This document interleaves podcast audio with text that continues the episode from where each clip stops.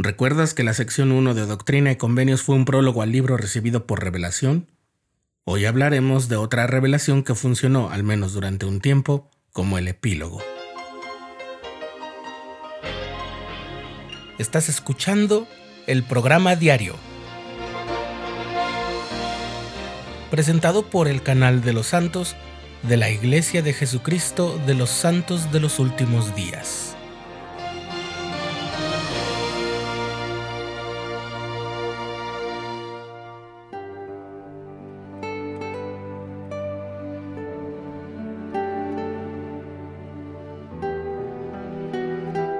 El 3 de noviembre de 1831 habían pasado dos días desde que el Señor mandó a José Smith publicar el libro de mandamientos, que se convirtió después en el libro de doctrina y convenios. Entonces el profeta recibió la revelación que hoy está registrada como su sección 133. En la edición de 1835 de Doctrina y Convenios apareció como un apéndice, pero en ediciones posteriores se le asignó un número. Al conocer el lugar y el momento histórico en el que todas estas cosas ocurrían, tengo que decir que era una época de oro para la cultura editorial, y el libro de Doctrina y Convenios, que tenía tanta luz y conocimientos invaluables para la salvación de la humanidad, hizo alarde de las prácticas más minuciosas y refinadas que había bajo la guía del Señor. Aunque la revelación no se refiere a sí misma como un apéndice, quienes trabajaron con el manuscrito, es decir, la primera versión completa del libro previa a su formación en tipos móviles, habían planificado desde el inicio del proyecto que esa revelación, colocada al final, así como la sección 1 al comienzo, servirían de marco para las revelaciones que se incluyeron en aquella edición de 1835. Y es que además el tema principal de la sección 133 es el mandamiento del Señor a su pueblo de prepararse ellos mismos y a los demás para su segunda venida, las profecías de los acontecimientos previos a ello y el reinado milenario del Salvador. Si nos has seguido en el programa diario en estos días, sabrás que en los últimos episodios ya hemos cubierto la parte de la historia de la iglesia en que los santos se instalaron en Nauvoo a partir de 1839. Así que tenemos que hacer un pequeño salto hacia atrás.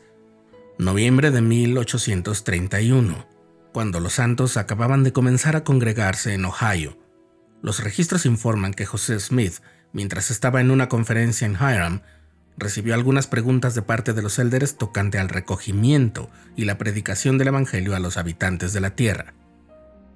El profeta entonces comenzó a dictar el contenido de lo que hoy es la sección 133, comenzando con un llamado a los santos a prepararse para la segunda venida de Jesucristo, a salir de Babilonia y reunirse en Sión.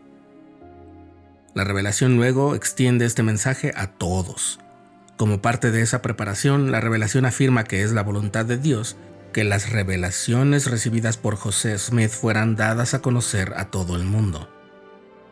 Hace unos momentos mencioné que Doctrina y Convenios fue un libro que tuvo todos los cuidados editoriales que se acostumbraban en la época. Y sí, me refería a las secciones 1 y 133, que si bien eran revelaciones procedentes de una fuente divina, también funcionaban como prefacio y apéndice.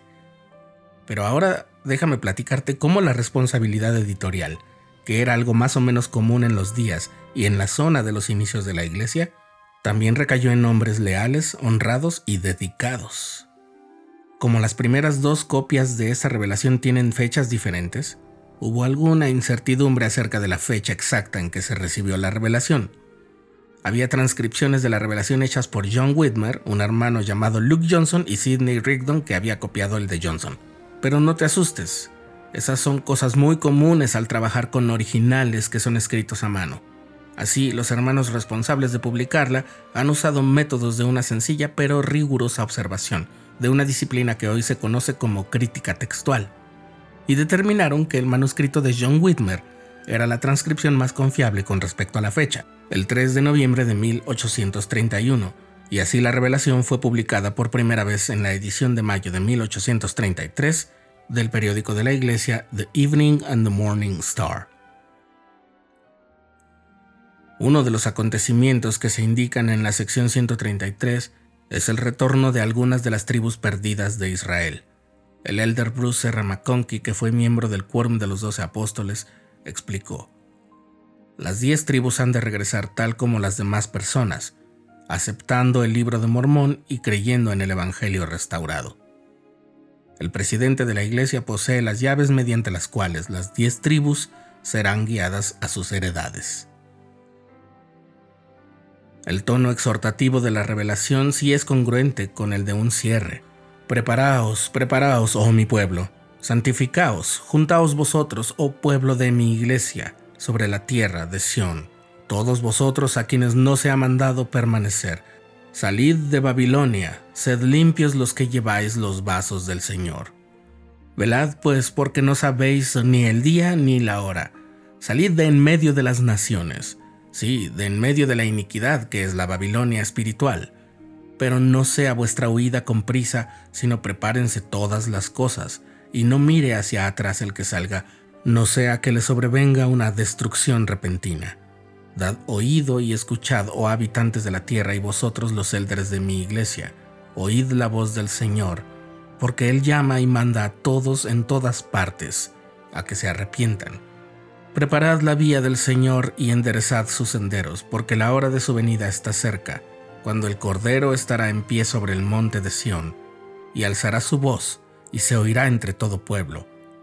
Y será una voz como el estruendo de muchas aguas, y como la voz de grandes truenos que derribarán los montes, y no se hallarán los valles. Y el Señor, sí, el Salvador, estará en medio de su pueblo, y reinará sobre toda carne.